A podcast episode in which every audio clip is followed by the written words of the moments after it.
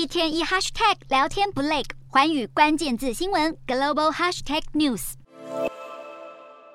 根据美国政治新闻 Political 消息，拜登政府计划要求国会批准又一项对台军售，这项交易估算大约十一亿美元，相当台币三百三十五亿。武器涵盖六十枚反舰艇导弹，还有一百枚空对空导弹等等。虽然还不清楚拜登打算什么时候提案，但中国驻华盛顿大使馆已经对此表态，再度要求美方停止对台军售。白宫在二十九号表示，会尽其所能帮助台湾自我防卫，就像近日有两艘美国军舰通行台海一样，都是合乎法律的行动。白宫发猎人尚皮耶预告，在未来几天、几周乃至几个月，外界都会看到美国以部署以及演练的姿态来应对中国的挑衅行为，期盼让西太平洋局势更加稳定。尚皮耶甚至强调，这无关美中关系，而是在为台湾跟区域的最佳利益着想。